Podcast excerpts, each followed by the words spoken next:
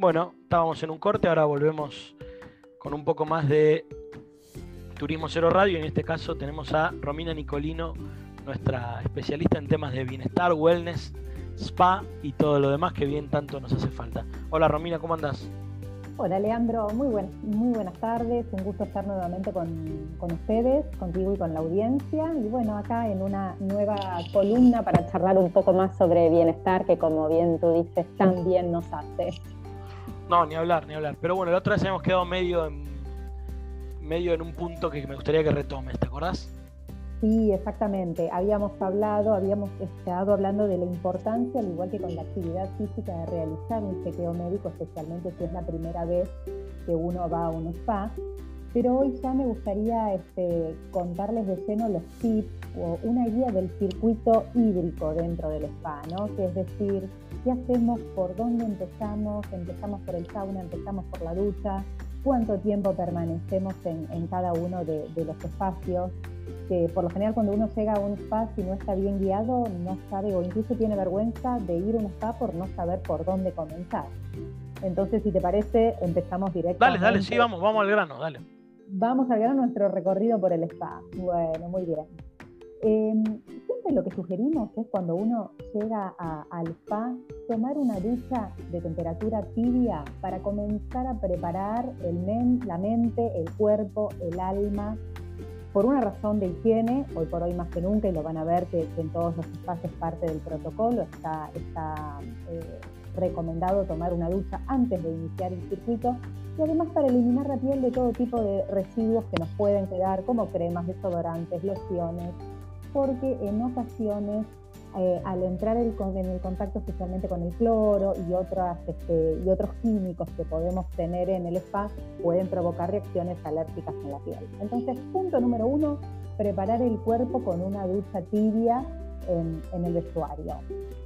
Luego lo ideal es seguir por el sauna seco o conocido como sauna, sauna finlandés. Y ya en otra columna vamos a hablar de las diferencias entre el sauna seco y el sauna húmedo. Hoy continuamos al grano con el circuito. El sauna seco que tiene una temperatura entre 80 y 90 grados centígrados con una humedad muy muy bajita, por eso el, eh, llamado eh, sauna seco, es el puntapié inicial. ¿Por qué? Porque ayuda a nuestro cuerpo a liberar toxinas, a reactivar la circulación, a realizar toda esa regeneración celular. El tiempo indicado para permanecer en el sauna seco es de 10 minutos, no más. Ojo con esto porque puede bajar demasiado la presión arterial. Luego del sauna húmedo vamos a alternar nuevamente con el agua. Recuerden que la palabra spa viene de todo lo que es la salud por agua. Entonces lo ideal es directamente sumergirse en la piscina lúdica este, que suele ser la vedette de, todos los spas, con los diferentes sets, diferentes presiones de agua, cascadas. El tiempo de inmersión en la piscina también, sugerimos 20 minutos, realizar un, un nado tranquilo, pero es más que nada para relajarse. Cuando salimos de la piscina, lo ideal es dirigirse directamente al baño de vapor o en algunos lugares conocidos como hammam, que se tiene una temperatura inferior al sauna seco, oscila entre los 55 y los 70 grados centígrados, pero acá sí la humedad eh, ronda casi el 100%. ¿Qué es lo importante de esto? Que nos va a ayudar a relajarnos. El baño a vapor relaja, dilata los poros, también ayuda obviamente, continuando con, lo que veníamos haciendo en el sauna seco, de, de eliminar toxinas, pero además tiene la particularidad que es muy bueno para despejar todas las vías respiratorias. Por lo general suelen combinar los saunas con, con alguna esencia de eucaliptos y demás, que es muy bueno también. Sugerimos 10 minutitos para eh, despejar las vías respiratorias y, mejorar nuestra calidad de, de respiración.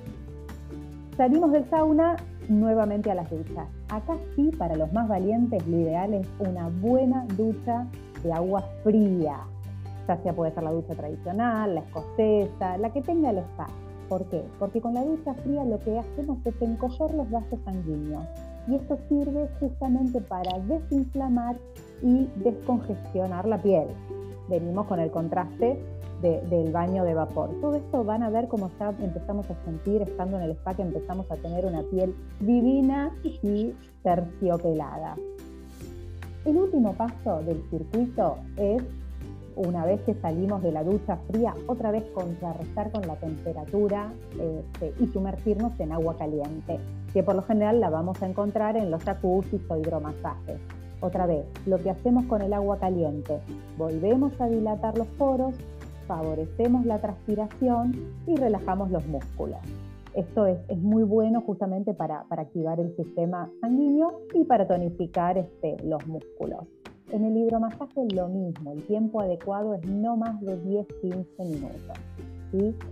Este circuito lo ideal es repetirlo hasta tres veces en este orden. Y al final terminar obviamente relajándonos, que todo está por lo general tiene, en la sala de relax, ya sea bueno, una tumbona térmica, en un camastro, pero tratar de, bajar todo nuestra mente, nuestro cuerpo, relajarnos en la sala y con último, y con esto, con esto termino, Leandro, es fundamental y la regla de oro es hidratarse durante todo el circuito de spa, es decir, beber mucha agua. También puede ser en algunos spas se encuentren jugos, infusiones, pero el agua, ¿para qué? Para recuperar todas las sales este, que fuimos perdiendo durante el circuito. Estuvimos expuestos a altas temperaturas, transpiramos muchos en, en, los saunas, en el baño de vapor, entonces hay que rehidratarse todo el tiempo. Si pueden, entre cada estación, este, mantener este, bien los niveles de agua de nuestro organismo para no sentirnos mal, para no sentirnos cansados. En algunos spas les ponen algunos frutos secos este, o algunos snacks salados, también viene bien para, recuperar todo lo que perdimos en el circuito.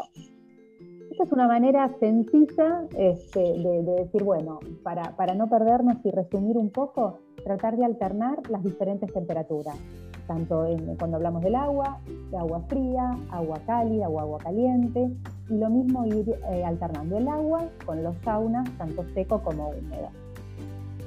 Bueno, Romina, muy piola. Eh, me quedan varias cuestiones, pero vamos a seguirlo la vez que viene, ¿te parece? Me parece excelente, Leandro. Acá estamos para, ayudarlos a, disfrutar del bienestar este, a pleno. Así que será un placer volver a estar con ustedes. Gracias, Romy. Nos vemos la, la próxima.